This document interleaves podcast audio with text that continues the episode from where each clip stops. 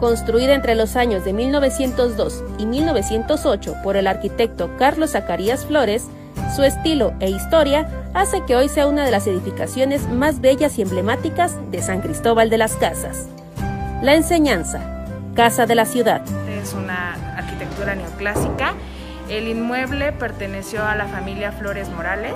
Este, inicialmente eh, fungió como casa habitacional Posteriormente la, familia decide abrir eh, un centro educativo acá donde llegaban personas de diversos lugares, Tabasco, Oaxaca, de acá mismo de Chiapas y de Guatemala. Conocida después como Una Luz para el Sureste, por su oferta educativa, esta casa está ubicada sobre la calle Belisario Domínguez, esquina con María Delina Flores. Ese mismo nombre es el de la hija del arquitecto Carlos Zacarías, quien junto a él fundaron una escuela para señoritas, una escuela primaria y una escuela de oficios donde instruían a jóvenes indígenas y personas de escasos recursos. Eh, hubieron varios centros educativos en este lugar, como el, el, internado para señoritas, colegio para señoritas, internado para niños, colegio para niños, también fungió como la escuela nocturna de los obreros y los hijos de los obreros y finalmente uno de los últimos centros educativos es que fue la primera normal.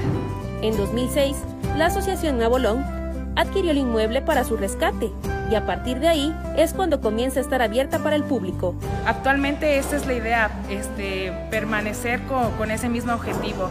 Eh, como les decía, eh, funge como casa museo y como, y como centro cultural, ya que actualmente se, se llevan a cabo diversos talleres. La enseñanza es eh, la parte cultural que tenemos, ofrecemos varios talleres como teatro, tenemos teatro para niños y para adultos, tenemos este, danza, danza jazz, que también está dividido para niños, para jóvenes y para adultos.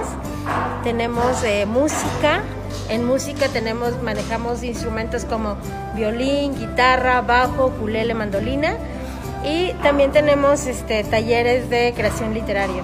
Existen eventos únicos, como los que se llevarán a cabo el próximo 14 y 15 de abril vamos a tener una feria artesanal en donde estaremos recibiendo a cerca de 15 artesanas de diferentes comunidades de los Altos de Chiapas, como son Sinacantán, Chamula, Tenejapa, este, Oshuk, ¿no? entre otras que van a estar ofreciendo los productos que ellos elaboran. Tras el sismo del 7 de septiembre y los efectos post pandemia, hoy este centro cultural se ha reactivado ofreciendo nuevamente actividades culturales y de interés social.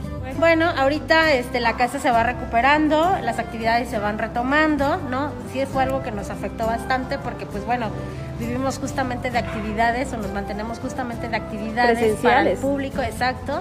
Y bueno, la enseñanza trata de que las cosas, o sea, que los espacios, que los talleres y que lo que tenemos no sea como costoso, sino más bien son cuotas de recuperación para los maestros, por materiales y para la misma casa, ¿no? Porque la enseñanza, al ser una casa museo y centro eh, cultural, pues no pide un costo específico para ingresar, ¿no? Para que la gente entre a ver las exposiciones que tenemos.